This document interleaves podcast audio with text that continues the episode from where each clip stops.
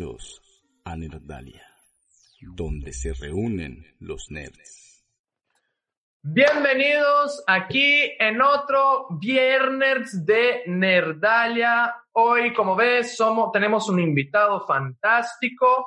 Nuestro invitado de hoy es Frank Aguirre. Un invitado cumpleañero. Invitado cumpleañero. Si el apellido te suena, ¿de dónde será, hermano? ¿Quién es el culpable de haber desaparecido todos los juguetes nuevos en una iglesia? Si quieres saber, si quieres saber más de eso, escucha el episodio. Gran pérdida. las tortugas ninja. Juguetes de la infancia.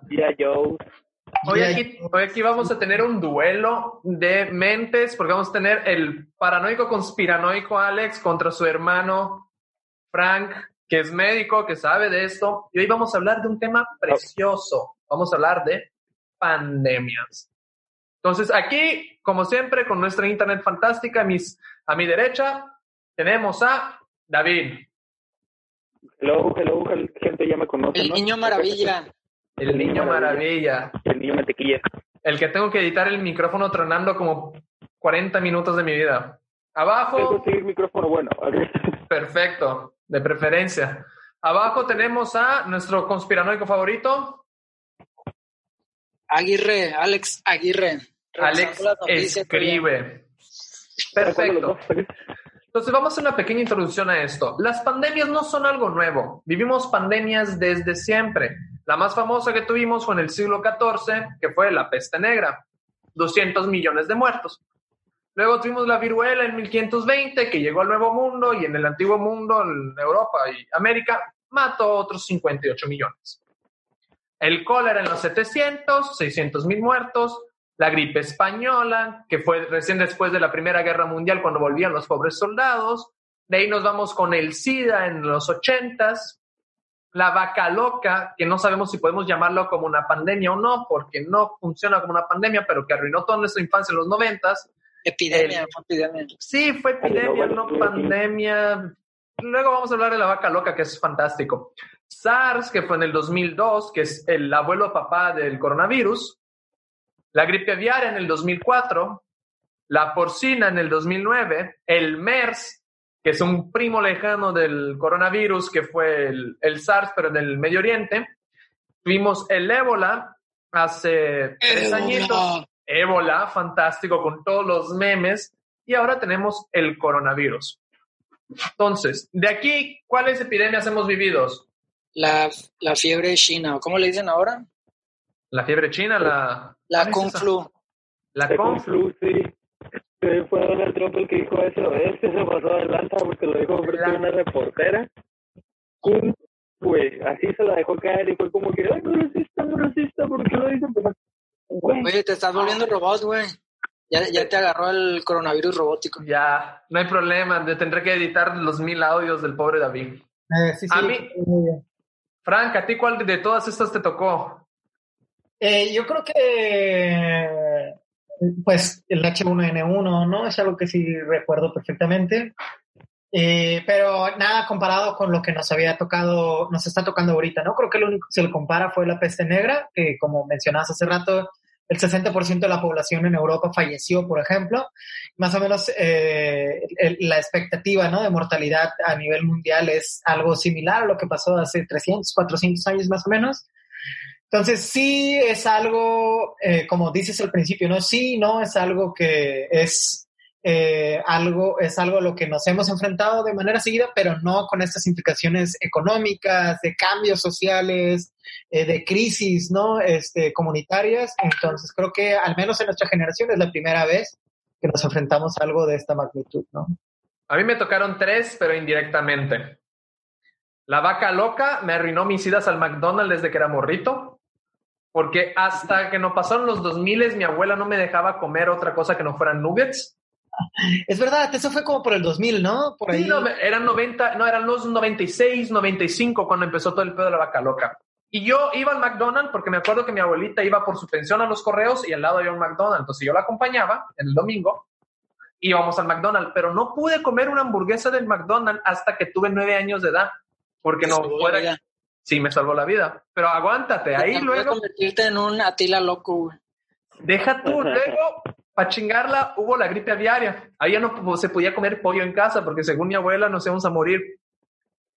Luego, después de la gripe aviaria, hubo gripe porcina. y mi abuela, muy mística, no nos cocinó pinche puerco por un año entero. Entonces yo viví esas tres, pero indirectamente, ¿no? Creo que tu abuela era medio paranoica. No, júralo. Mi abuela es italiana. Era italiana. Italiana. Ya, mi abuela era italiana, entonces yo, yo, yo sé cómo se ponen allá. Mi- Mira cómo están ahora. Entonces yo la sufrí así. Lo bueno que no hubo epidemia de pasta loca, güey. Sino que no así- mames, epidemia de pasta loca, de la harina Se asesina. güey, vuelven se locos y la pasta, ¿no? Pero no, México no, no, no- es por, ser- no, no es por ser racista, pero sí, sí se vuelven, sí, o, se, o se enojan la palabra que quieran, pero se vuelven locos en la pasta los italianos, ¿no? Pues, haz de cuenta que hubiera, lo respectivo fuera que en México algo le pasara a los tacos, a las, A las tortillas, a las tortillas o los aguacates. Chale, y frijolitos. Ok. Ah, este, a mí las pandemias que me tocaron fueron casi las mismas que a ti. la- De hecho, yo me acuerdo que cuando estuvo la crisis esta del H1N1, nos mandaron secundarias, regresamos de vacaciones de Semana Santa y a las dos semanas nos mandaron otra vez a las casas para no estar este, contagiándonos. Obviamente como morrito de 14, 15 años, había madre, me salía jugando fútbol. Pero, pues, Pues igual ahorita bueno, a muchos morritos le está valiendo. no, sí. Ayer sabes que vi, vi un video de varios, este, eh, pues eran del centro, ¿no? Del centro de la República. Yo no, no, no es que parezca así como que no sé, pero todos estaban allá afuera diciendo, no, que el coronavirus no existe, que es un invento del gobierno, no sé qué, la, la, yo dije, ay, ay, Dios, güey. Hubo un güey bien famoso que ahora subió un video en bicicleta en el malecón con, con la música, la música de no me acuerdo qué peli es, una música que ponen para todas las desgracias, así mostrando la ciudad vacía diciendo que era un complot. Ah, Entonces, sí, no sé. Pero volviendo ahora, el tema que vamos a hablar es que el Frank va a ser el que más sabe. La mascarilla, que es la duda, es la discusión más necia que hay ahora en todas las redes. ¿Las mascarillas sirven? ¿No sirven? Y si sirven, ¿cómo tienen que servir? Um, sí, definitivamente sirve. Eh, están haciendo como muchas pruebas, ya hay muchos artículos científicos donde te dicen que la tela, el algodón o diferentes tipos de materiales no son los óptimos, pero al final lo que se intenta es eh, dos cosas, ¿no? Que uno, eh, bueno, antes de eso tenemos que entender que eh, estos son como, ¿cuál es la palabra? Como los pacientes de Schrödinger o algo así, que eh, entonces, tú puedes hacer eh, pruebas ¿no? de COVID a toda la población existente, ¿no?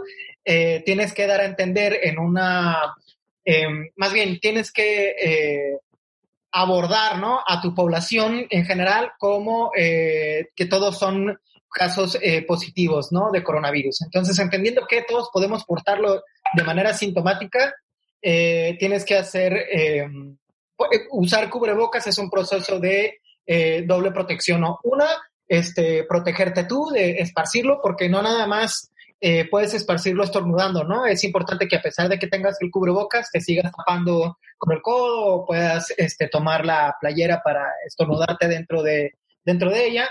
Pero eh, cuando estamos hablando, como ahorita, hay muchas personas que tienen cialorrea, ¿no? Y la cialorrea es un proceso en el que salivas demasiado en tu boca y al hablar estás eh, escu- escupiendo eh, constantemente El, fam- el famoso fuentecita. pequeñas, pequeñas salivas, ¿no? Hay gente que es una fuente, hay gente que es muy poco y no es visible, pero constantemente Por, estamos... por cosas como esas, la gente a mí se baboso.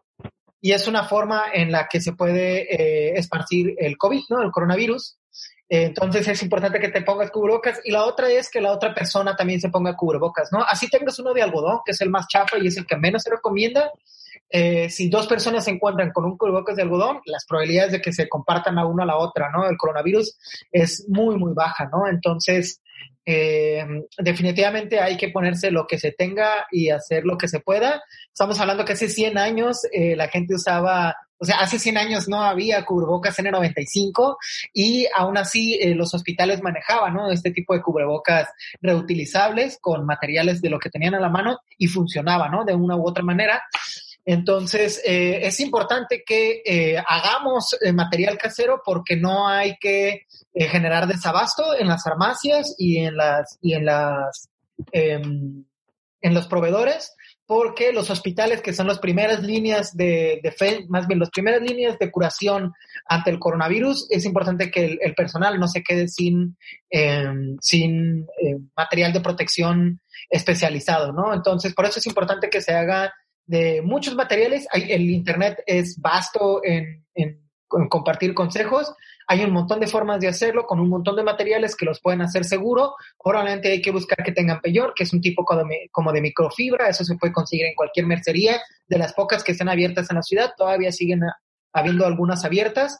Este, no es nada más cortar un pedazo de tela, hacer como que la forma del, del, del cubrebocas y ya. Tienen ciertos diseños, por eso digo, hay que buscar los tutoriales. Muchos de eh, los videos que están denunciando que no se usa el cubrebocas, que no funciona, tienen esta falla que les acabo de comentar, ¿no? Que eh, no tienen ese, uno alcanza a verlos luego, luego. Estos tutoriales muestran eh, cubrebocas hechos en casa de diferentes materiales. Eh, no tienen los diseños como con doble capa o que tengan pellón para cubrir y evitar que se propague, ¿no? El, el, el, el impulso de, de, de, saliva. En este caso, muchos utilizan como spray, ¿no? Además, utilizan spray, eh, la velocidad y la fuerza a la que sale un estornudo no es la misma a la que sale un Sí, que no mames, ni, ni que fuéramos un pinche geyser. Exacto, ¿no? Es como a veces un poco absurdo, ridículo, pero eh, algo que, y estamos hablando de algo que eh, eh, no son inferencias o no son creencias personales, ¿no? Que estamos eh, planteando el personal de salud o los médicos o los enfermeros. Esto es, esto es eh, tiene fundamentos en medicina basada en evidencias, eh, tiene su fundamento científico, así que no son ocurrencias, ¿no? O sea, es ciencia, no es pinche locura. No, no, para nada, ¿no? Y, okay. y una cosa, otra cosa, porque la máscara ya la tenemos muy entendida, pero si no tienes ni madre, no que sea ni que te pongas un paliacate o algo, ya es un paro. Sea, ¿es peor nada o, o, cualquier cosa? Sí, una bufanda, un paliacate, claro, ¿no? Por supuesto que... que Ahora, algo que a mí me preocupa porque ya vi que hay las noticias de la gente que está atacando enfermeras, que bla, bla, bla, bla, bla. Y a mí me... No, no, yo, yo tengo, medio les doy razón, medio no. Uno, no hay que atacar enfermeras, no hay que atacar hospitales, no, niños no. Pero no manches, si tú eres enfermera tu uniforme tiene que quedarse en el hospital. Tu uniforme no tiene que ir al medio de transporte público, no tiene que ir a ningún otro lado. Si eres de los clásicos médicos que van con la bata a comer los tacos, mereces el infierno, porque hay una cosa hermosa llamada contaminación cruzada. Entonces, entiendo que eso que están poniendo muy locos con las enfermeras, pero así de fácil, no pongas el uniforme en el transporte público por algo sencillo, es mi opinión. Ahora me la vas a confirmar tú o no. Hay algo llamado contaminación cruzada. Tu uniforme debería ser solo en el hospital. Si sales al hospital, te cambias, te pones la ropa de civil. Si vienes del, de tu casa al hospital, ropa de civil y te cambias. Porque tanto los que están adentro, hay gente con, con debilidades inmunológicas, y tanto los que están afuera, hay gente que no tiene algunos gérmenes de contaminación hospitalar. ¿Qué tan cierto es eso? Sí, eh, definitivamente coincido contigo. La, la, la, contaminación cruzada eh, existe. Abogaré más por el personal de enfermería que los médicos, que los colegas. Eh, las enfermeras tienden a tener varios uniformes, ¿no? Entonces, eh, uno es con el que se, trasladan al hospital y dan atención de primer nivel, que no genera ningún riesgo el tener eh, contaminación cruzada pero cuando están en las áreas de tococirugía, ¿no? Donde se atienden a las personas que están teniendo partos, cuando van al quirófano, cuando van a, la unidad de cuidados intensivos, cuando van a atender a personal eh, con riesgo inmunológico, suelen tener un uniforme extra dentro de las instalaciones, ¿no? Lo que sí es que los médicos no deberían bajo ninguna circunstancia estar saliendo, llegando con la bata puesta o saliendo la bata a comer, irse a su casa, ¿no? Es, eh, eso coincido completamente. Eh, y creo que esta situación del coronavirus y esta discriminación que se está haciendo también va a generar una conciencia en el personal de salud a, a alrededor de lo que acabas de describir, ¿no? Que es la contaminación cruzada. Es algo que pocas veces se habla de ello y que el coronavirus es una es un tema vehículo que nos puede ayudar a posicionar esto y ser más eh, ¿cuál es la palabra? Eh, ser más conscientes eh, y más salubres eh, en la forma en la que nos acercamos, ¿no? A nuestros hospitales y a nuestros pacientes. Arre. Niños, temas, cosas que quieran hablar ustedes que hayan investigado y estudiado para que yo no hable tanto, porque siempre hablo un chingo y me reclamaron ya eso. Es que eres de la tila loco, pues, de tanto No, no comer mames. nuggets. Quedaste mal, amigo. Pues yo tengo varias dudas, o sea, por ejemplo, ¿qué onda con el tratamiento? O sea, porque ya es que Gatel dice que, que es todo un personaje, ¿no? La neta habla muy bien ese vato, pero como que en el fondo sí se escucha un doble discurso de tipo que no, que te habla como niño, pero está bien pues porque al menos se tranquiliza, pero sí se nota que no dice toda la verdad. Pero mi duda es, ¿qué onda con los tratamientos? O sea, los medicamentos que están funcionando, ¿están disponibles? ¿No están disponibles? ¿Cómo, cómo has visto tú que se vaya a manejar eso, Frank? Creo que eh, co- coincido contigo, ¿no? López Gatel, el subsecretario de Salud, eh, más que decir mentiras, creo que eh, dice verdades a medias o no nos comparte la información completa y a mí se me hace bastante entendible, ¿no? Probablemente, si no nos equivocamos a los patrones epidemiológicos que hemos estado viendo en otros países y cómo va, se está cerrando aquí en México, eh, vamos a estar eh, en, en- es que nos quedan 23 días para que lleguemos al día límite de contingencia en nuestras casas. Eh, yo le doy eh, 50 días más, ¿no? 53, 53 días más, ¿no? Creo que esto va hasta el 30 de mayo. No nos van a decir eh, a partir de la primera fecha que nos dijeron que íbamos a estar desde la primera semana de marzo en nuestras casas hasta el 19, hasta el, el 30 de marzo. Eh, no, no, no nos van a decir desde ese día, ¿no? Que vamos a estar hasta el 30 de mayo en nuestras casas, la gente se vuelve loca, hay un montón de especulación monetaria, los mercados, etcétera, ¿no? Entonces, es lógico por qué no nos están, es lógico por qué nos están dosificando la información, ¿no? Porque no quieren causar un pánico. Y eh, esa es una. Y la otra es que sí, López Gatel es muy gráfico a la hora de hablar y creo que es muy necesario. Hay mucha inferencia, hay muchos estigmas, hay muchos prejuicios y es muy necesaria una figura como la de López Gatel que nos hable de una manera tan gráfica como si fuéramos niños para que no quede ninguna duda, ¿no? Salvo, eh, como decía hace rato mi carnal, eh, que nos está dando la información dosificada, ¿no? Nos están dando toda la información con justa razón, ¿no? Acabo de compartir por qué. Es muy probable que no nos estén compartiendo la información completa. Aparte, yo me acuerdo un, un tío médico que decía, y él, trabajaba en hospitales públicos, toda su vida trabajó en hospitales públicos, lo que decía es esto, hay que hablarle al paciente como si fuera estúpido. Y él le decía, si el güey tiene que tratarse el pie con antibióticos una semana, tú no le tienes que decir, pero eran otros tiempos, yo estoy hablando que ese tío en los 90 me contó esto, tú no tienes que decirle que si, si no se trata, se le va a infectar, tú tienes que decirle que se le va a caer el pie. Porque si no le dices que se le va a caer el pie, él no va a hacer nada. Entonces, yo entiendo que López Gatel hable como niño a la gente. Somos niños, somos niños. En esto somos niños. Nadie creció con pandemias. Nadie de nosotros estudió esto. Somos niños. Sí, la neta se la está rifando. Perdóname. Eh, está haciendo ah, está haciendo buen trabajo eh, con lo que tiene y, cua- y con lo que puede, ¿no? David, Sí, sí, no, sí, de hecho, este, pues estás viendo, el tipo está tratando de ser claro, trata de, tener un lenguaje que todos puedan comprender, y aún así hay gente que no está captando, que no está, pues ya le dijiste a este sujeto que estaba grabando en el malecón, que de hecho me acuerdo de él por un video de que miren el eclipse directamente con los ojos, este, con los ojos pero ese, ese es otro tema, ¿no? Es el Este, mismo vato, ya tiene como su no, sí, ya, es- ya es famoso por conspiranoico hippie. Me trato todo con juguito de verdura. Sí, ya es famoso. Ya. Sí, bastante. Ok. Ah, las postmodernidad. Ahora, para salvarnos un poco de tanto tema serio, ¿qué anécdotas tenemos de estas hermosas cuarentenas ustedes? ¿Qué han visto? ¿Qué han hecho? ¿Qué desastre han, le, ha, le ha tocado? Sí. Yo estoy bien harto, la neta, se me hace el fin del mundo más aburrido del mundo. que quería zombies aquí, pero no, no tengo nada de eso. Y algo más No emocionante, güey. No Mira. estar aquí encerrado, limpiando la casa todo Yo te dije antes que empezara esto que te compraras el Red Dead Redemption y te pagaras el PlayStation Plus para jugar juntos. No quisiste.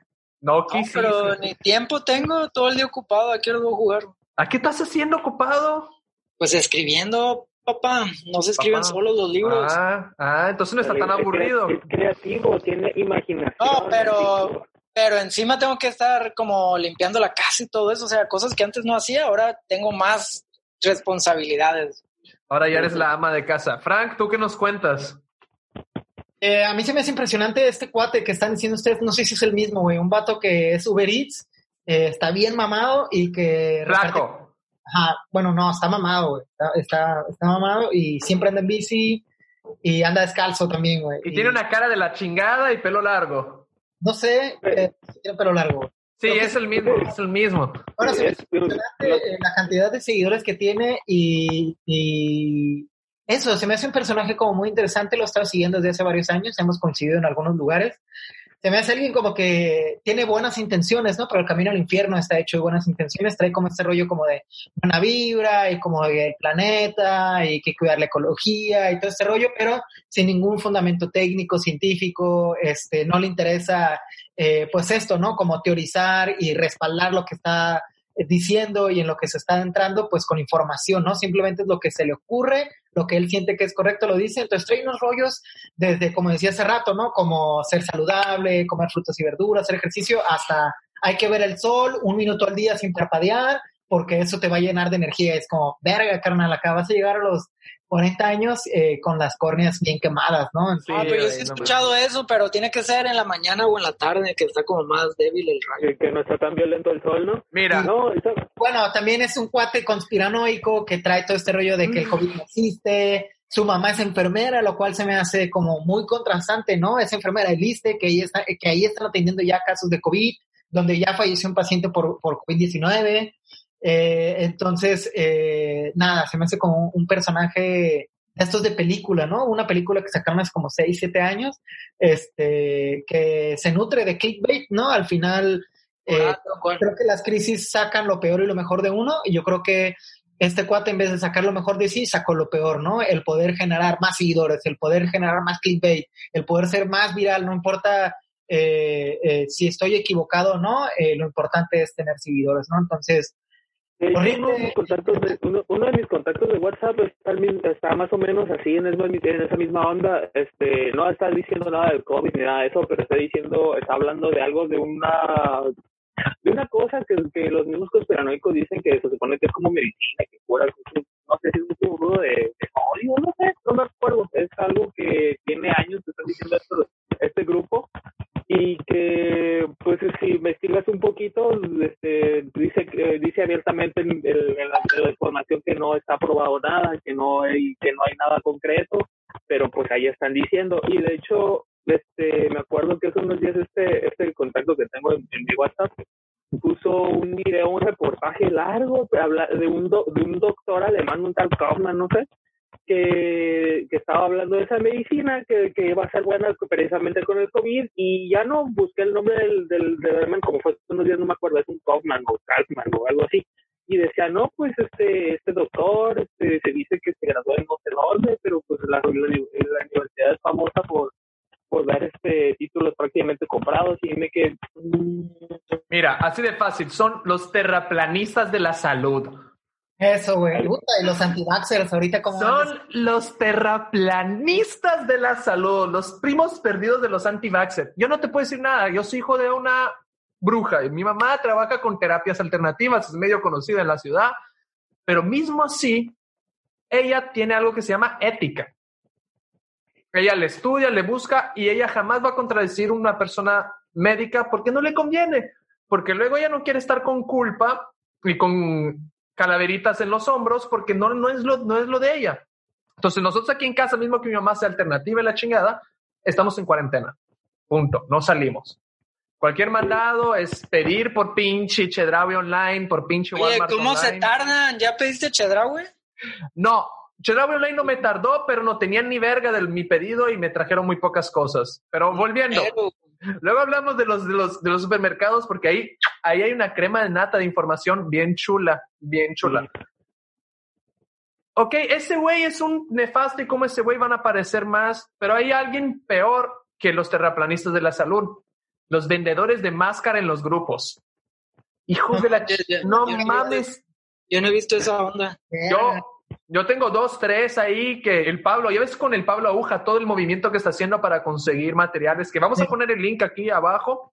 del Sí. Pablo Aguja para que donen y aporten, porque el güey está intentando conseguir material para la primera fila de esta guerra, que son todo el personal médico. Y este verga vendiendo unas máscaras que hay de dos. Hay la M3 y la 800 no sé cuánto, que supuestamente... N5, N95. Esas madres. A 100 pesos la máscara. ¿Máscara? La máscara. Y él no es el carero. Hubo uno que estaba en 300 y otro en 180. La máscara.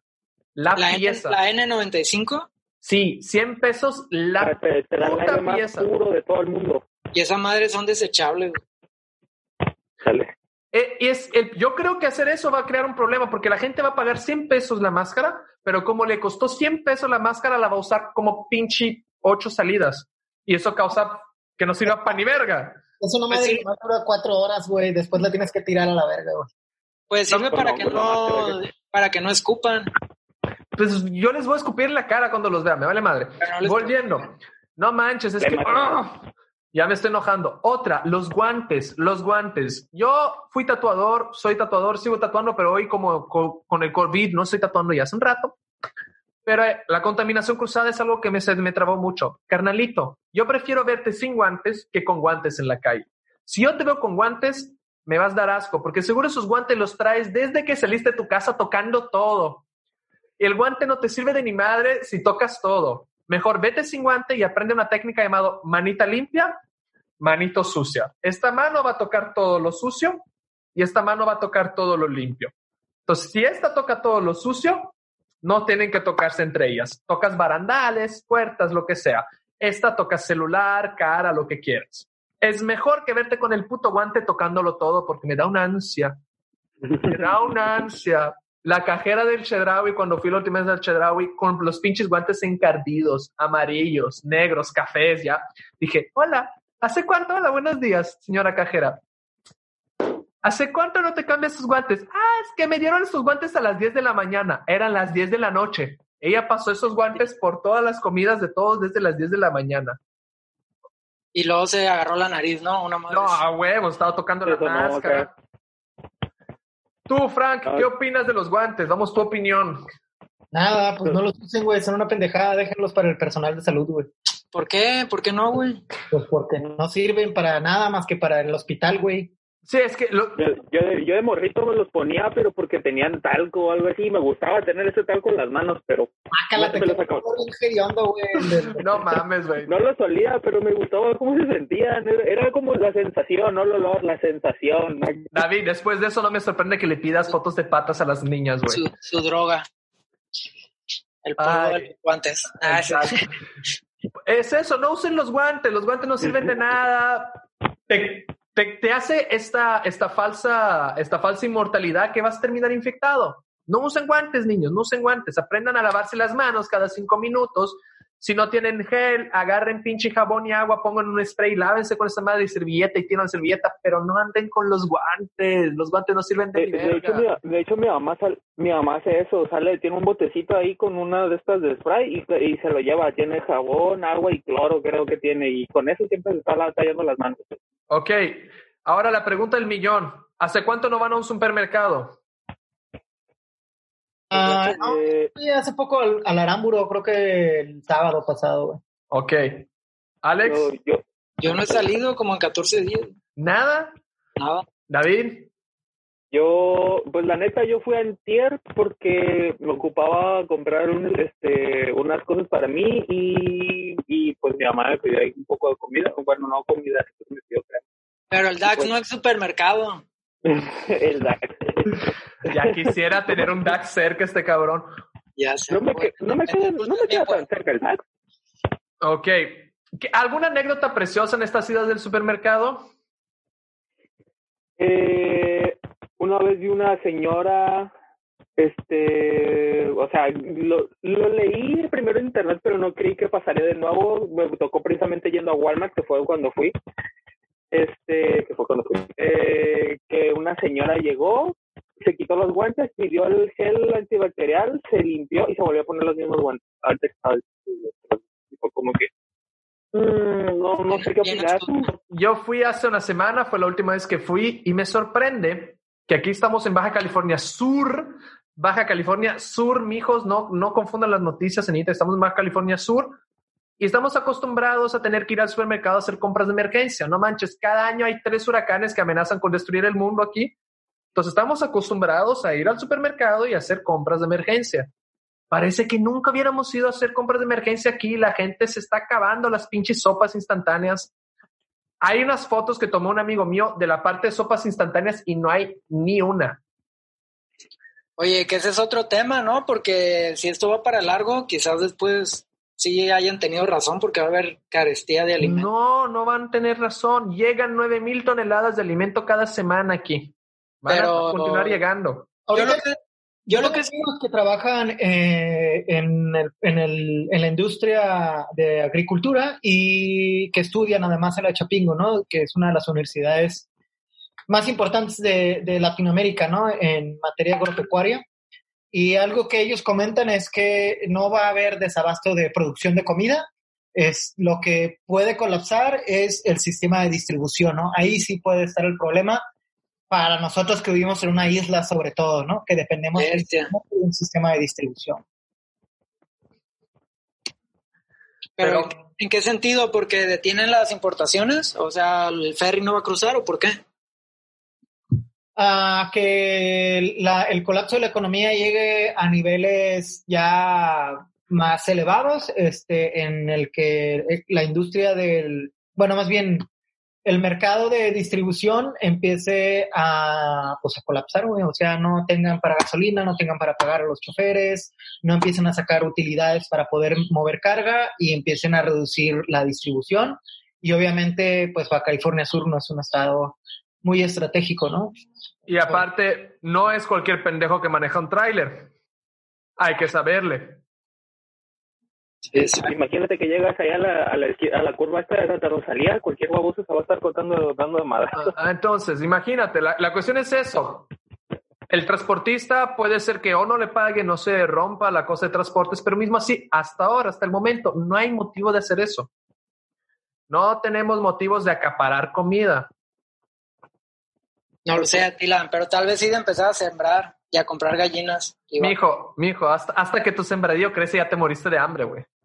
Eh, en La Paz sembrando. A ver, Se va a a ver, acabar la comida. a ver, hay, porque siempre que digo esto de que se va a acabar la comida, todos saben sembrar, todos saben cuidar gallinas, todos saben cuidar vacas y la chingada, ¿no? A ver, ¿cuánto han sembrado ustedes? ¿Qué han sembrado y le ha salido? ¿Qué han comido ustedes de su jardín? Marihuana para la ensalada.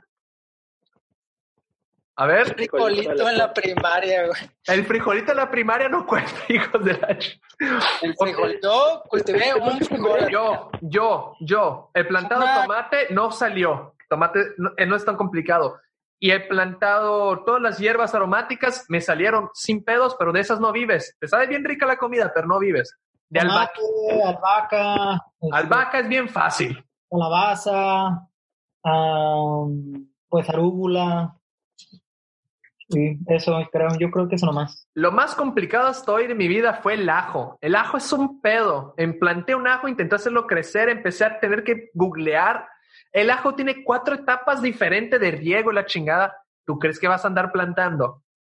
Aparte, ¿quién aquí tiene un jardín para plantar comida para sobrevivir el año entero?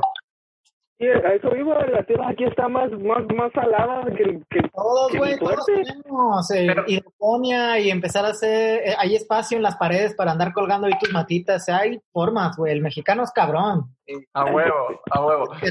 y no, no necesitas en un patio grande tampoco, con que tengas un patiecito y sale, y no, dentro de tu casa, pero sí hay cosas que puedes sembrar, por ejemplo, las tres más sencillas es, este, ay, ya se me olvidó. Papas son bien fáciles. Lo vimos en la peli del marciano. Papas son bien fáciles de plantar, la neta. Ajá. ¿Y cu- pero ¿cuánto tardan en darse? La neta, yo no tengo ni idea. Rábano, rábano y tarda tres semanas, 21 días. Em, Rábano, guácala, güey. Pues, no sé, es comida, güey. Es comida, cabrón, es comida. Lo que sí es que yo llevo años queriendo tener gallinas y acabando esta madre me voy a comprar una, la verga, no me vuelve a pasar, güey. Mis gallinitas ya, mi propio huevito y empezar a hacer trueque con lo que vaya sobrando. La- no, no, de- yo tuve Ok. dos gallinas, de hecho, cuando era morrito, y, y me sirvieron bastante porque dieron huevos, y la mamá, de hecho, este, estaba pensando en dejar de comprar huevo para dejar para usar los huevos de las gallinas, pero resulta ser que no daban tan seguido como ella creía y siguió comprando huevo, pero ya menos. ¿Cada cuánto dan? Cada tres días Ah. un huevo. Oye, estamos a punto de convertirnos en granjeros. Mira, cada tres días un huevo. Entonces, si tú de carrilla quieres tener tu huevo diario, tienes que tener por lo menos tres gallinas y te puede fallar. Porque se ponen de acuerdo, ¿no? ¿O qué? No, no, no, no se les cruza ni se les sincroniza el ciclo, pero puede fallar porque puede ser, es una- un promedio de un huevo cada tres días. Entonces necesitas tres gallinas por lo menos para que tengas un huevo diario. Oye, yo ocupo cuatro. Sí, sí, depende, ¿no? Hay, hay, ba- hay bandita, hay palomilla que tiene una gallina y diario le da... Ah, no, pero ese, ese es cuando tienen la- tienes la gallina. Esa es Ah, la- la gallina. Tiene pura, unas pinche suerte y da huevos, un huevito diario por 40 días, 60 días, ¿no? Entonces, ya, pues, está bien, güey. Oye, Fran, pero ya dinos la verdad, ¿cuándo va a acabar esto? No sé, pero es lo que sí no, es que eh, No seas López Gatel. Después del 20 de abril nos van a salir a decir que se va a extender otros días más, ¿no? Pero mínimo hasta el 30 de mayo vamos a estar así. Yo creo que va a durar todo el año. No, La- no. No, la- la- lo que decían es que iba a haber, lo que leí yo, que iba a haber por lo menos dos cuarentenas. Va a haber esta cuarentena que va a hacer con que se baje el pico si se aplica bien la cuarentena, que no se está aplicando. Luego, para noviembre, octubre, si se hubiera aplicado bien esta cuarentena, va a haber otro pico. Entonces vamos a tener que hacer dos cuarentenas este año, según. Dos cuarentenas de dos meses, ¿no? No, de, un, de, un- de 40. Cuarentena. Pero esta, ¿cuánto, cuánto, día- ¿cuándo empezó esta según? Esta la, oficialmente empezó el 30 y va a acabar el 30 de abril. Extraoficialmente, la gente consciente la empezó antes. Y obviamente la gente pendeja no la empezó todavía. Pues, eh, por ejemplo, en la, en la UAP eh, empezaron la, la cuarentena el 20 de, el 20 de marzo, sí, el 20, y estaba planeada para terminar el, el 20 de abril, pero con la extensión que le pusieron hasta el 30, Ok. Va- oh, volviendo, un ult- lo que me estaba recordando de todos mis apuntes, deja ver mis apuntes, perdónenme porque... Oigan, pero, pero ¿han visto la historia de otras epidemias? Sí, Duran Es eso. dos años, güey. La de es la, que- la Yersinia pestis, claro. Y la fiebre española duró dos años, entonces ¿por qué esta habría de durar menos? Pues porque hay hospitales, hay protocolos, hay vacunas, hay medicamentos, hay un personal de salud muchísimo más preparado que hace 100 años, bla, bla, bla. Mira, te leo, te leo las muertes conforme Pero no de la vacuna. peste negra para acá. No, chécate, las muertes de la peste negra para acá. La peste negra mató 200 millones. La viruela, 56. El cólera, 600 mil. Luego hubo la gripe española que cayó, puta, en hambruna, en guerra y bla, y volvió a subir a 50 millones. Pero mismo así, comparado a la primera de 200 millones, está disminuyendo. La Oye, vaca la- loca, La de SARS en Hong Kong, ¿cómo acabó esa? Es que ese es el problema. Tuvimos el MERS. El MERS mató solo 850 personas.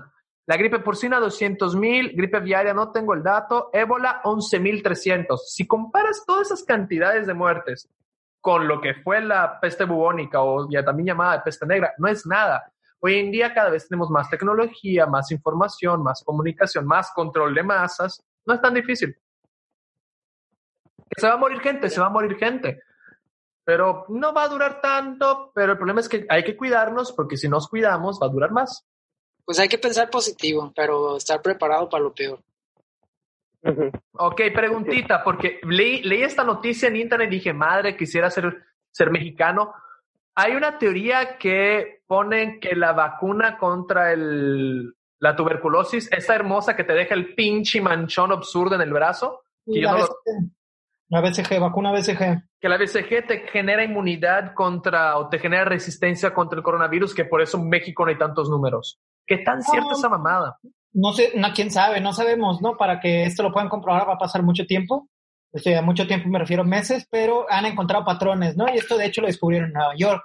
Se dieron cuenta que la comunidad latina, eh, en general, la que tenía la vacuna BCG, eh, y, y- en la comunidad latina que tenía el BCG y la que no la tenía, la, eh, aumentaban, eh, más bien los, los casos de muertes eran más altos en las que no la tenían, ¿no? Y también en comparación con eh, la comunidad caucásica de Estados Unidos, ¿no? Que Allá en Estados Unidos creo que se descontinuó desde finales de los 70. Eh, entonces, pues son patrones, güey, son, son patrones que están encontrando, ¿no? Pero nada es verdad, nada es mentira, ¿no? Yo no nada. sé. Yo no sé si la tengo, yo la tengo acá. Ah, y, a ver, y ahora hablando de, de la famosa y hermosa muerte por, ¿cómo era? Neumonía típica. ¿Qué pedo con esa cosa? Pues siempre ha habido neumonías atípicas, o sea, eh, sobre todo en, en, el grupo etario de la tercera edad. Eh, no es algo raro, pues eh, eh, ahora, ahora todo el mundo habla de neumonía típica porque pues es un término que se está empezando a utilizar, ¿no? Pero los que han estado trabajando en el sector salud es algo que se conoce desde tu formación profesional, ¿no? Universitaria. Em, yo creo que algo que está pasando es que no existen, eh, más bien no creo, algo que está sucediendo es que no hay suficientes reactivos para hacer pruebas de COVID a todo mundo, por eso solo se están haciendo pruebas de, coronavirus a los enfermos graves o a los que fallecen con eh, los criterios y los síntomas que aparenten tener eh, coronavirus, ¿no? Em, entonces, pues eso, eso, eso es lo que está pasando. Yo no creo que se esté ocultando eh, COVID, eh, muertes de, co- de COVID por neumonías atípicas, más bien, eh, y de hecho López Gatel mostró una, em, una, no es, Gráfica. una gráfica en comparativa con otros años donde los patrones estacionarios, ¿no? Porque además surge por estaciones del año, son muy, similar, son muy similares en los últimos seis años, ¿no? Ok, otra pregunta, porque ahora, ahora en el- los grupos de Facebook, porque ya ves que hicieron un grupo llamado Coronavirus La Paz, que es entre que intentan comunicarse, mandarse locura y conspiranoia así de que el coronavirus es de China y que laboratorios y bla. El Kung Flu. El Conflu. Kung Flu La Paz. el Conflu La Paz, que, por ejemplo, López Gatel hace unos días mostró una gráfica que estaba Baja California Sur y había una cantidad de personas infectadas, una cantidad de muertos.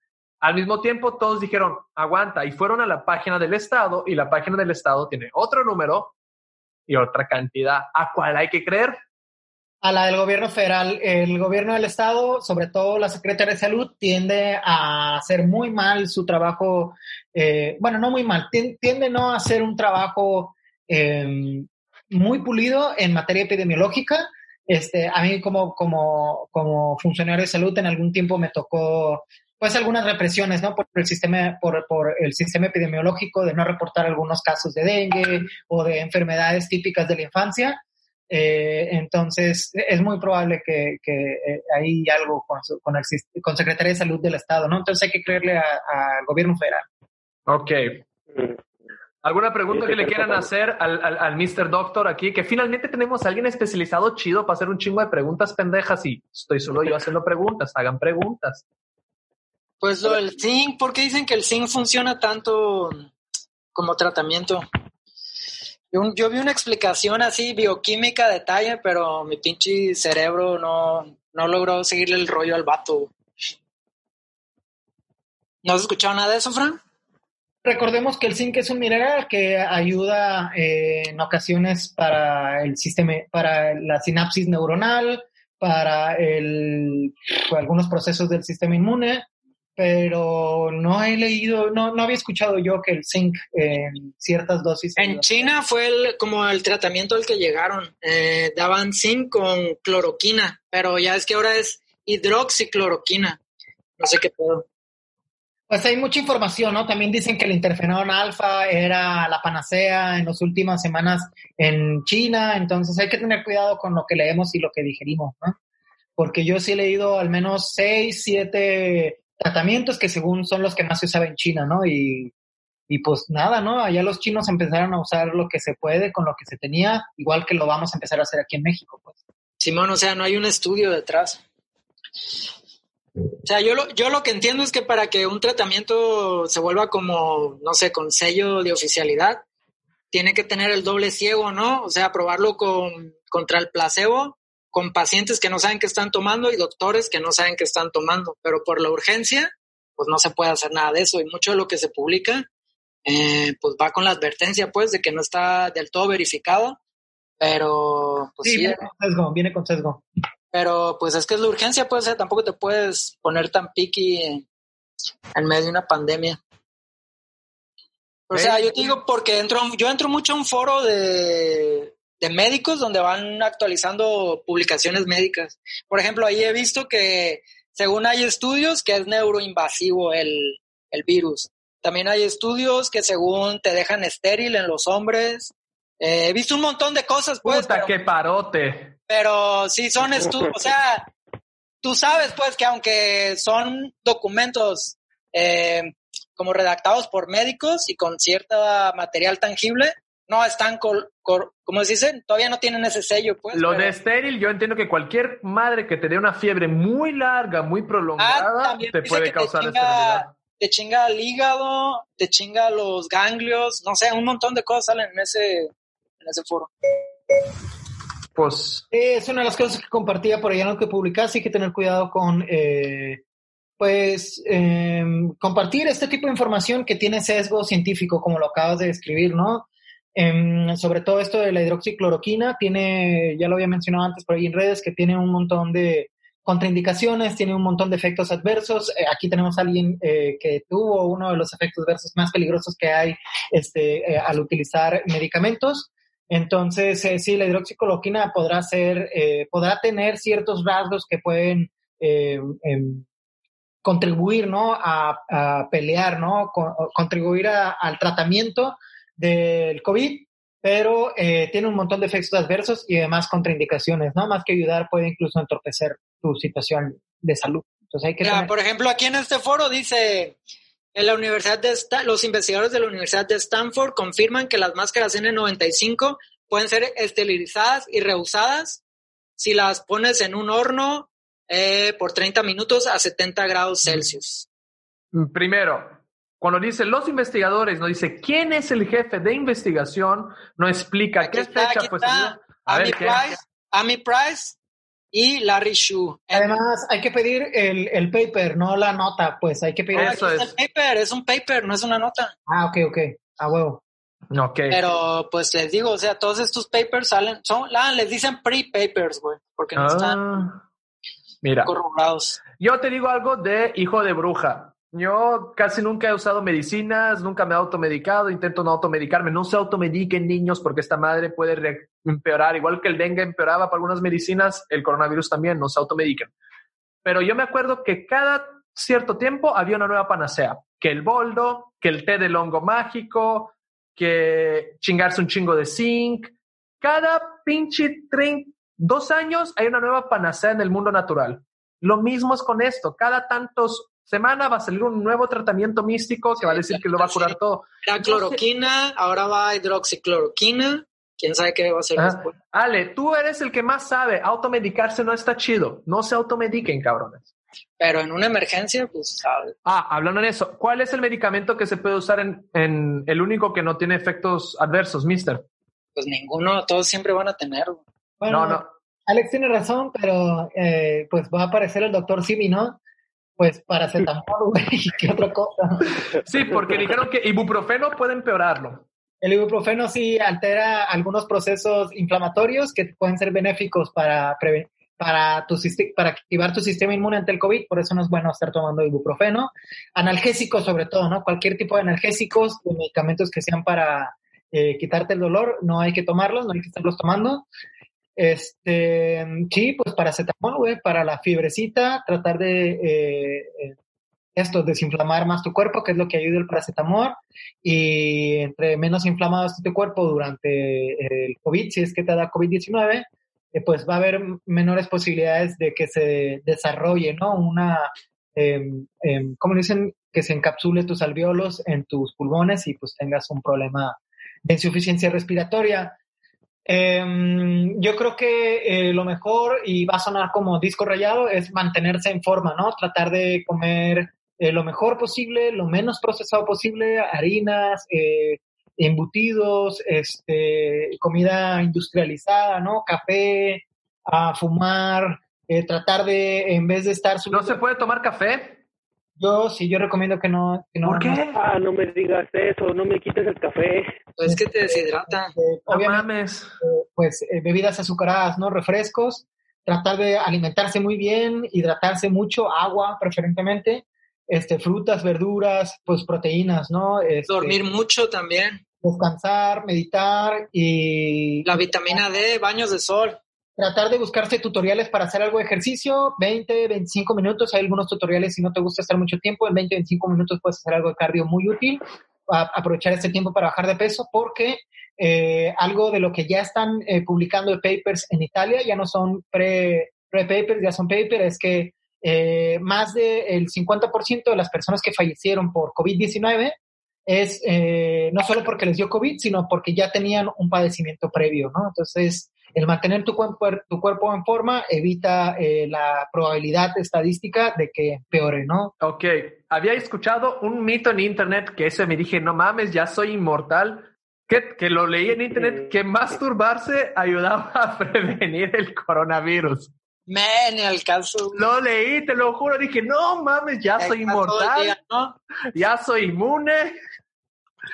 ¿Qué tan cierto que la masturbación puede mejorar o subir o bajar? tu amigo, el terraplanista, güey. De seguro, güey, todavía se los come en la comida el hijo de la verga para no, para no perder porque es proteína, pendejadas que hacen, ¿no? Pero, eh, o sea, no veo científicamente dónde pueda... Beber miados, güey. eh, ajá, eh, no, no entiendo el proceso como fisiológico. A huevo, esa fue la panacea de los noventas, me acuerdo, la urinoterapia. Muy, muy buena, muy No, buena. ¿cuál? Muy buena la verga, qué puto asco. A mí me han dicho que hasta me lo pongan en los ojos, güey, no mames. No mames. Y yo, ok. Y así fue, y así fue como salió el video de Ale y dos strippers haciendo golden shower así en un, ya sé, güey. por salud, ¿no? Es, es tratamiento. Oye, Frank, ¿y qué crees que vaya a pasar con la comunidad médica? O sea, siento que es la oportunidad de un despertar, güey, en el sentido de que pues los han timado durante muchos años, güey. Yo creo que dependiendo de la región del país es donde se van a organizar. Por ejemplo, no creo que aquí se organicen. Me- tengo la esperanza de que lo hagan, pero la duda también. Pero sí va a haber regiones del país donde va a empezar a surgir una nueva lucha, ¿no? Por mejorar el sistema de salud. Y yo creo que también el gobierno federal, ¿no? Y el partido en el poder van a aprovechar de esta, esta plataforma para consolidarse de alguna u otra forma, ¿no? De tener legitimidad. Eh, esperemos les haga caso, eh, cambien la reforma laboral. La verdad es que las condiciones laborales con las que trabaja el personal de salud es precario. Eh, y eh, le- les pagan muy mal, está muy desmantelado y yo creo que independientemente de si se organiza el personal de salud aquí en Baja California Sur o en la región noroeste, nosotros debemos de priorizar, necesitamos priorizar cuáles van a ser nuestras luchas en el postfuturo, ¿no? Después de, del COVID, de la pandemia del COVID. Yo creo que una definitivamente es mejorar el sistema de salud, ¿no? Mejores abastos, mejores medidas eh, institucionales, eh, mejores procesos de elección o procesos de elección más democráticos para los directivos, procesos de evaluación y sobre todo transparencia, ¿no? Algo de lo que no se habla y es algo que he estado pensando muchísimo ahora que eh, he estado pues encerrado, es que mucho se habla de la corrupción en las instituciones, se les dio dinero en el gobierno del Estado, en, en gobiernos federales, en el PRI, en el PAN, en el gobierno estatal, en obras públicas, pero poco se habla del desvío de dinero que hay en el sector salud, específicamente en las instituciones hospitalarias, ¿no? El robo hormiga, el facturar... Eh, a- Robo hormiga, yo soy testigo del robo hormiga porque en la época que estaba en los estudios de tatuajes, la cantidad de gente que se pagaba tatuajes o se pagaba piercing o se pagaba perforaciones a base de vender insumos.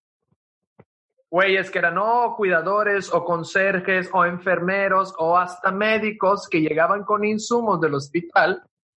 Güey, no mames. Robo hormiga es de ley, de siempre es un desastre robo hormiga. Yo muy en contra en la época del tatuaje, pero Está de la verga, sí, güey. Está muy cabrón. Está, eh, pues esto pasa, güey. Es algo que no se habla, no tenemos a hablarlo y hay que empezar a hacer solicitudes de transparencia, acceso a la información para eh, exhibir, ¿no? Cómo están las condiciones de manejo y de financiamiento dentro del sistema de salud y generar un temblor, ¿no? En las instituciones para que mejoren, ¿no? Uno es, eh, porque esto es permisible desde las altas esferas directivas, institucionales, hasta, hasta abajo, ¿no? No estamos diciendo que todos son corruptos en el personal, pero sí es algo que la mayoría del personal lo sabemos y no sabemos. No, yo, yo no diría eso. En, to- en toda pinche empresa, sea público no, en toda pinche empresa siempre va a haber robo hormiga. El pedo es disminuirlo. Y el pedo es que ahora estamos, ahora, exactamente ahora, es el momento para que el robo hormiga no exista.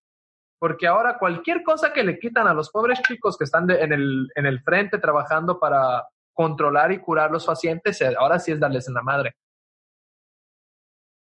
Así es, man. Ahora no sé, no lo hagan niños, no. Mira, si trabajas en cualquier empresa, no, no te chingues cosas, no ayudas a la empresa, no te ayudas a ti.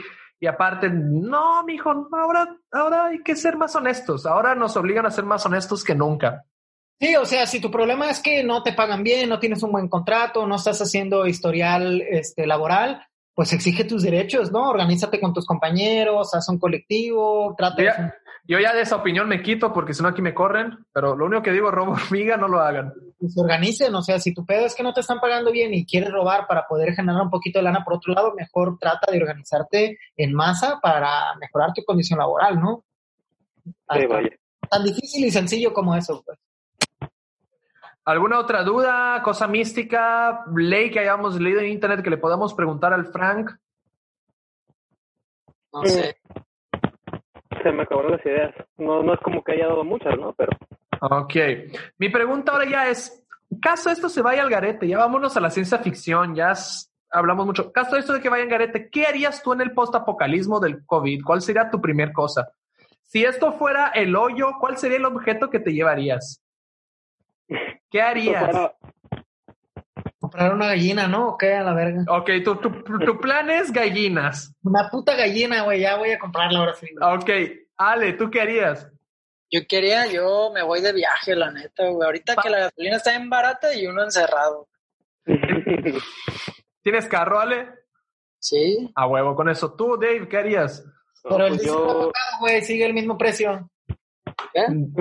Dave, ¿tú qué harías? ¿Siete el dólar? ¿Qué diga el litro?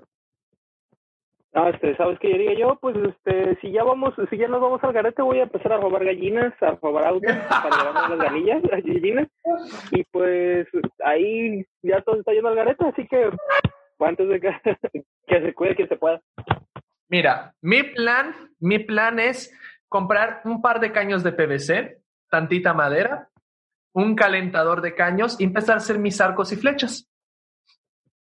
Y empezar a cazar, empezar a cazar Y gallinas. empezar a cazar gallinas de los que tienen gallinas, empezar a cazar perros, empezar a cazar gatos, empezar a comer. Porque la neta es lo que es la carrilla, no va a pasar esto. Estamos en carrilla aquí ya. Eh, pero está bien menso eso. Mejor te vas a pescar si vives en el mar, güey. Está chido, pero no sé pescar. Y creo que la probabilidad de que o perro, pues mejor te comes un pescado, güey, no mames. Pero imagínate, esta es mi cosa, ¿no? Lo que le faltó al, al, al, al Frank, que me reía un chingo. Ok, te compras la gallina, alguien te va a robar la gallina. Pura verga. No, no, ahí te va. Ahora, ahora es lo que... ¿Qué hicieron en Estados Unidos? ¿Cuál fue la fila que se empezó a hacer gigante en Estados Unidos ahora con el COVID? De baño, papel de baño. Armas. A la verga. güey. Armas. Es la época que más se está vendiendo pinches armas en Estados La industria armamentística está encantada. Y los dos mayores públicos que hay comprando armas es domésticos por miedo a invasiones y asiáticos por miedo a represiones y xenofobia. bueno, estando en Estados Unidos no los culpo. Sí, porque si ustedes no se acuerdan, creo que fue algo que tenía que ver con Corea. Los coreanos en... ¿Cuándo fue la guerra de Corea? La, la, la de.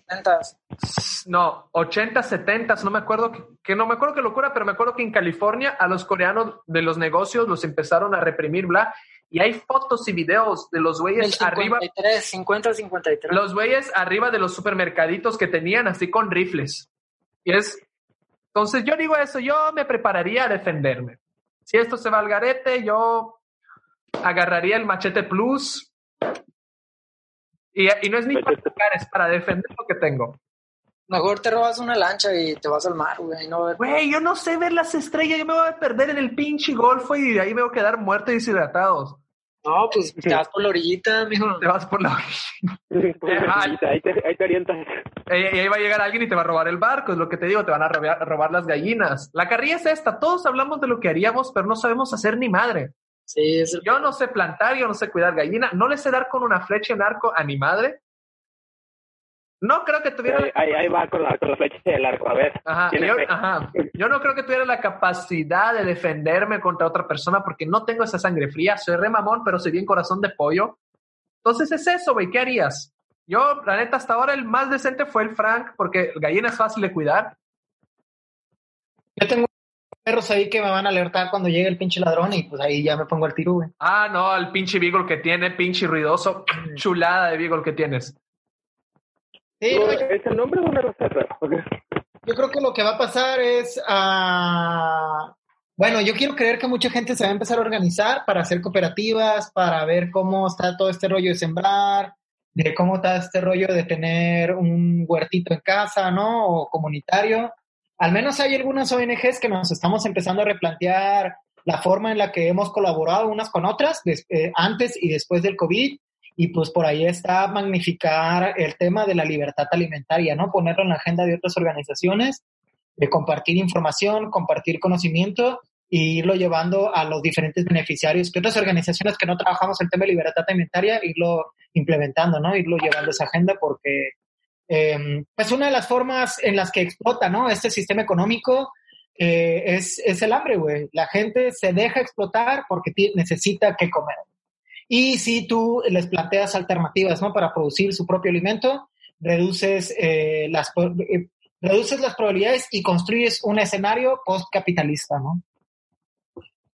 Yo tengo dos lados. Yo hay un lado mío que reza por el fin del mundo porque me gustan mucho las pelis de Mad Max, pero ese es un lado fantástico y de broma. Pero hay otro lado que espera que vaya a pasar lo mismo que pasó con Europa y la peste negra. No, ¿qué pasó? La peste negra fue lo que posibilitó que hubiera el renacimiento, o sea, que cambiara de feudalismo a inicio de burguesía, o sea, que todo el pedo socioeconómico que había en Europa cambiara y fue gracias a la peste negra. Muchos estudios se lo admiten que la peste negra cambió todo. Yo espero que esto cambie igual, que nos cambie las conciencias, que nos ayude a organizarnos mejor, que exija... Interesante, tema, interesante tema. Noam Chomsky y Zizek hablan de una segunda oleada comunista, eh, nada que ver con el- el- la Unión Soviética. Hablan sobre estas formas eh, comunitarias de organizarse en la que se utiliza la tecnología y la modernidad para el bien común, ¿no? En vez de estas aplicaciones, ¿no? Que hoy tenemos que solo es para generar utilidades y lucro, eh, empezar a usar la tecnología para eh, mejorar las formas en las que nos organizamos, mejorar las formas en las que distribuimos, ¿no? Lo que producimos, el compartir, el trueque, eh, y a eso se refiere, ¿no? Como esta segunda oleada comunista que se viene, y yo quiero creer que no soy muy fan de esa corriente política, pero eh, suena bastante atractivo, ¿no? Lo que está diciendo Chomsky y, y. Sí, porque si paramos para pensar, si entre todos nos reunimos, no pasamos hambre. Si entre todos nos reunimos, si entre todos nos reuniéramos, no faltaría guantes, no faltaría mascarilla, no faltaría nada. El pedo es que todos nos reunamos. Y aparte es como, ¿cómo se dice? Como una solución transitoria porque económicamente sí se va a poner bien cabrón. O sea, yo no creo que dure tampoco. Por ejemplo, en, en Los Ángeles ya dijeron que se preparen hasta junio la cuarentena. O sea, y me refiero en el sentido que Baja California Sur es un estado turista. Entonces, tantos meses sin turismo se va a poner bien cabrón. Y no veo una solución transitoria más adecuada que el comunismo. O sea, no, no quizás como ya nos vamos a ser comunistas, pero al menos plantea herramientas que pueden servir para este estado de emergencia. Sí, que, que el Estado brinde una, una ración diaria de comida o que brinde comida para los que no pueden O trabajar. una como- pensión universal. Pero no, ni siquiera es del gobierno. O sea, va a tener que ser la iniciativa ciudadana. güey. El gobierno no va a hacer nada. No, no va a hacer nada. Eso es, eso es en cualquier país del mundo, no van a hacer nada. Pero ok, ya tuvimos, abordamos algunas cosas, algunas dudas que tengamos con nuestro ilustre invitado máximo que finalmente tiene, viene alguien con información aquí, que desde el episodio 1 no tenemos a alguien tan informado. Ya sé. No, mentira, mentira, porque el Charlie, el, el hermano del el, el Charlie del segundo episodio de caricaturas, el güey sabe un chingo, no lo Y el, el roje. Puta, el Roge también es otra pinche. No, La verdad, todos los invitados aquí están chidos, pero este tiene título, entonces hay que aprovecharlo. Está avalado por una universidad. Sí, está, es- es- es- está testado por, por conocimiento académico. No es pre-paper, es paper. Ya Es pre- es paper. ¿Algo más que le queramos preguntar al Frank? Pues que él, que, que, que ha escuchado. Economía.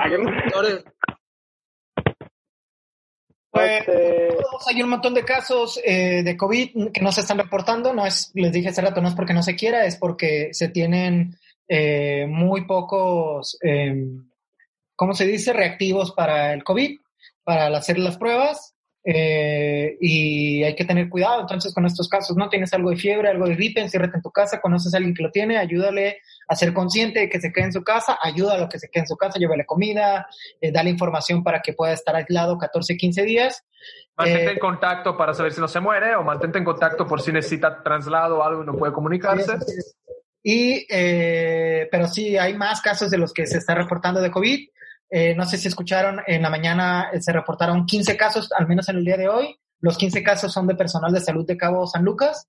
Eh, y hay, un muy fuerte rumor que también hay siete hospitalizados del personal de salud en el Instituto Mexicano del Seguro Social de aquí de La Paz, ¿no? Entonces, en- es cuestión de tiempo de que esto salga en La Paz, ¿no? Entonces, eh, ¿Quién por puso la música de Crash Bandicoot, cabrones? Sabe, yo no, ¿eh? Por eso, no sé si me han visto que he estado compartiendo información de poder conseguir lo más pronto posible equipo de donación para protección del personal de salud, porque necesitamos evitar que nuestro personal se enferme, ¿no? Si no, ¿quién nos va a atender si nos ponemos graves? ¿Tú también estás con el Pablo o es una iniciativa aparte?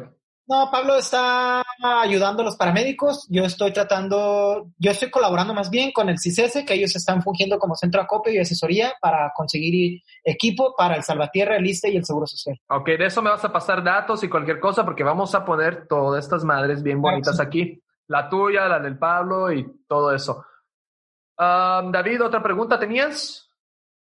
Ah, no, pues es que, o sea, no era, no era pregunta, o bueno, más bien era búsqueda de opinión, porque hace poco, este, de hecho, esta mañana estaba escuchando a mi mamá y a mi hermana hablando de, de los infectados que hay en, en Los Cabos, que de un día para otro pasaron de 21 y ahorita hay como 66, y a mí se me hizo un, un salto muy grande de un día para otro, para como era el comentario que me decían ellas. Entonces, este, que mi, mi duda es que, que se hizo mal en, en este, son, la mayoría me dijeron que no eran los cabos, entonces que se hizo mala, por ejemplo, allá que también se está respetando una cuarentena. Pero, eh, bueno, no sé qué opinan ustedes, también, no solo él, también ustedes. Yo antes que responda el Frank, tengo un dato muy importante. No es lo mismo casos confirmados que contagiados. No, pero eso Puede haber- son confirmados. Ajá, eso, es, vez eso es lo lo mismo. Un, un estado que tenga muchos confirmados puede ser que tenga menos contagiados que otro estado que tenga muchos. Y es la pocos cosa de confirmados. esas estadísticas, o sea, que por un lado sí son los enfermos, pero también es cuántas cuántas pruebas están haciendo. Sí, no, porque un- puede haber un estado que sea muy pinche correcto y que tenga un chingo de pruebas y al hacer muchas pruebas parece que tiene más contagiados que otro estado. Y puede haber un estado que no está haciendo pruebas, o sea, por cuestiones morales que le están no tiene para hacer las pruebas, güey. o que no tiene para hacer la prueba y ese estado parece que está menos contagiado, pero eso no te garantiza nada. Las páginas te ayudan más o menos a ver si el estado está confirmando, uno, si está usando insumos de confirmación y otro, si el caso están mejorando. Pero, por ejemplo, yo, no es por malinchista, si yo veo una página italiana, veo una página de primer mundo, veo una página de un lugar donde el sistema de salud está chingoncísimo, chingón, sí le creo. ¿Por qué? Porque allá están paranoiquísimos. Pero mismo así, mismo siendo de allá, toda la información que hay que tratar de eso es como el gato de Schrödinger. Hay que darla cierta y al mismo tiempo falsa. Es como el pinche 1984. Hay que doble pensar, hay que saber que la verdad es verdad y al mismo tiempo es mentira. Entonces no hay que tener nada absoluto. Oye, pero también al revés, porque luego hay como, o sea, ¿cómo empezó esto? Esto empezó como una fake news, o sea, durante todo el primer mes la gente decía es fake news, es fake news, es fake news. Entonces es al revés también, lo que, Pero lo que hay, es mentira también hay que tomarlo en cuenta porque puede ser verdad. La cosa es esa, pero el, el fe- el doble pensar lo tienes que hacer así al mismo tiempo, ¿no? Pensar las cosas falsas como verdaderas, verdaderas como falsas y saber cuándo usarlas. Todo, sí, exacto. Eh, no descartar 1984. nada. güey. Pero la cosa, por ejemplo, todo. lo que me saca de onda a mí y que es mi teoría, en Cabo hay muchos más confirmados que aquí. Pero eso quiere decir que entonces quizás haya más gente grave allá, ¿no? Porque si No, hacen- nada más hacen la prueba a los No, que a- están graves. Y aquí, Aquí- aquí están los muertos. ¿no? Ahí te voy a algo. Aquí se murió más gente que allá. ¿Por qué? Ahora hay que pensar todos los factores, pero algo. Los primeros confirmados eran americanos, eran extranjeros. Ellos no van al sistema público de salud, ellos pagan todas sus pruebas.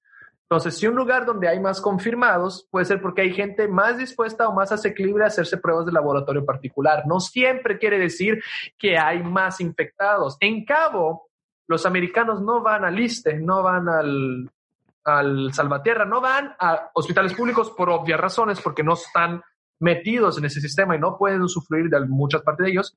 Y ya por su cultura, porque allá el hospital todo es privado, todo es cerrado, se hacen pruebas privadas. Por eso puede ser que haya más pruebas, pero mismo así hay que tratarlo como si eso es verdad y también como si fuera Además, lo dijo hace rato David, ¿no? Hay una cifra negra. Sabemos que ahorita en todo el mundo, hasta hace unos minutos, hay reportados 1.413.415 casos en todo el mundo, ¿no? Repito. ¿Y muertos 17.000 o cuántos son hasta ahora? Y muertos hay 81.200.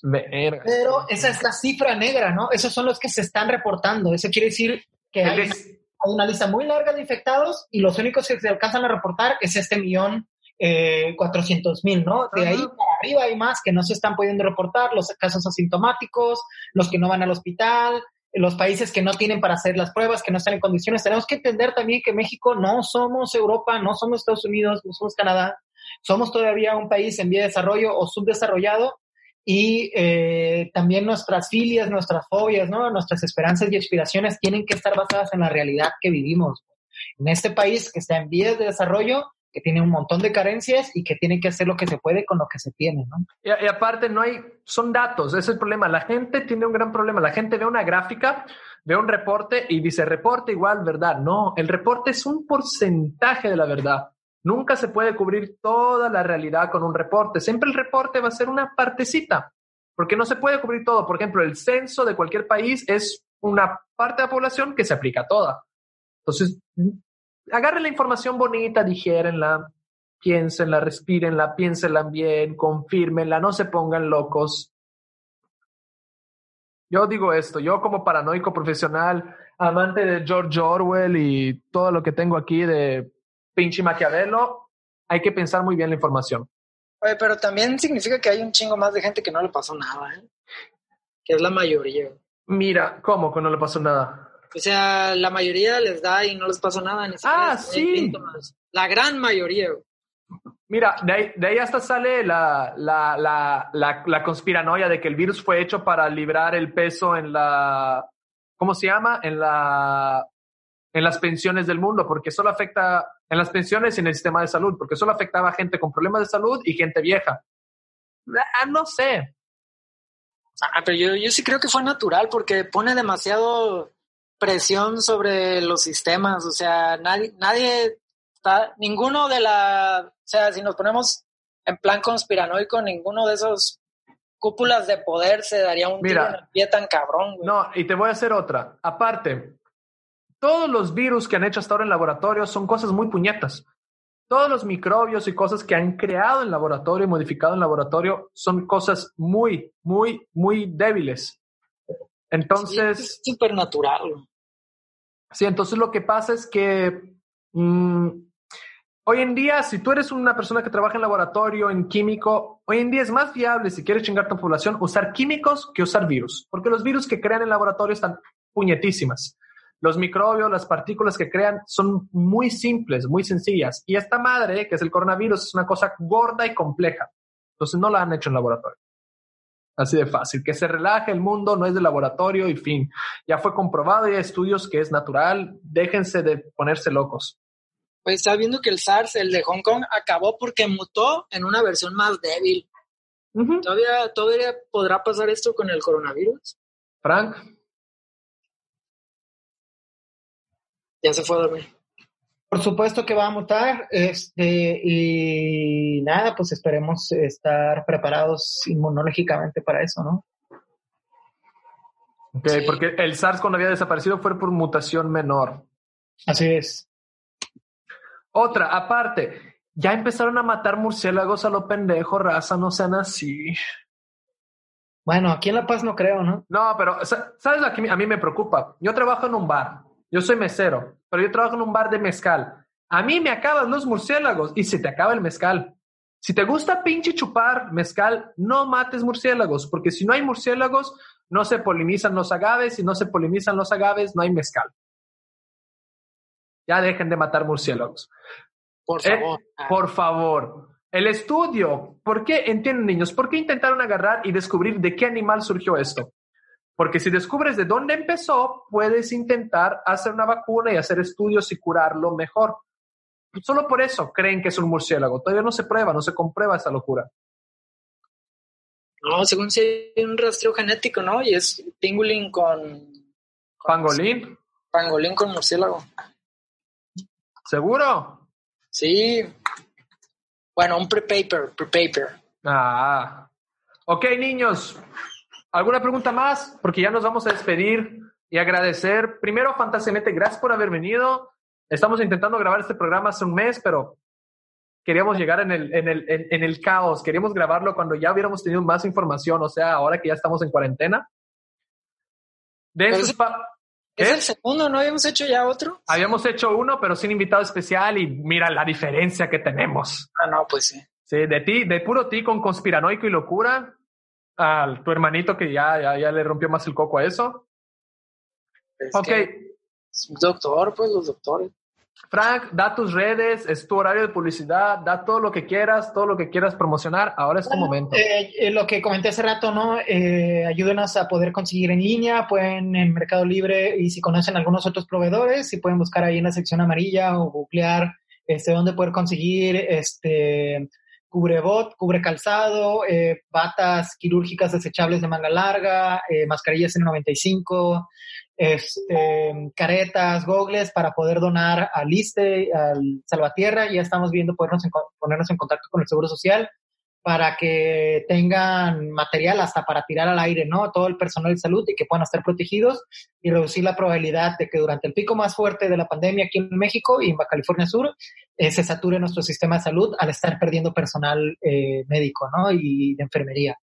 Eh, eso, eso, ayúdenos. El CICESE, que está allá en Bellavista, más al rato voy a compartir aquí información con Atila. ellos son el centro acopio y ellos son los que están liderando este proyecto. Yo solo les estoy dando a difundir.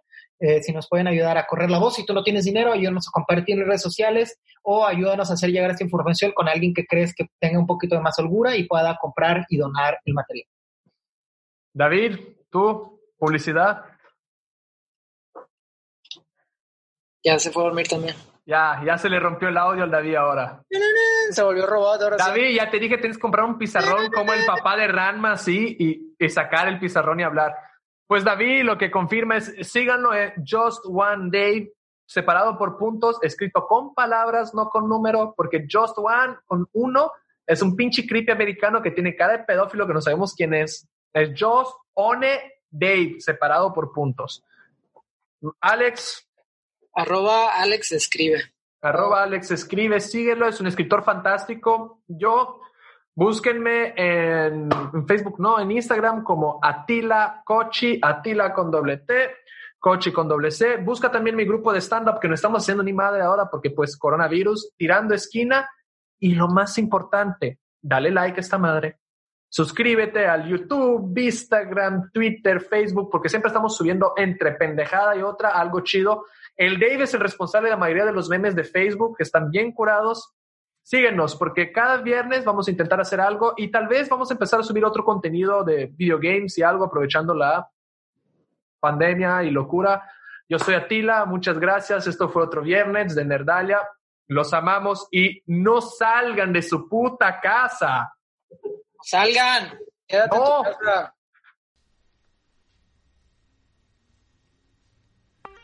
Gracias por venir a Nerdalia. Hasta la próxima reunión.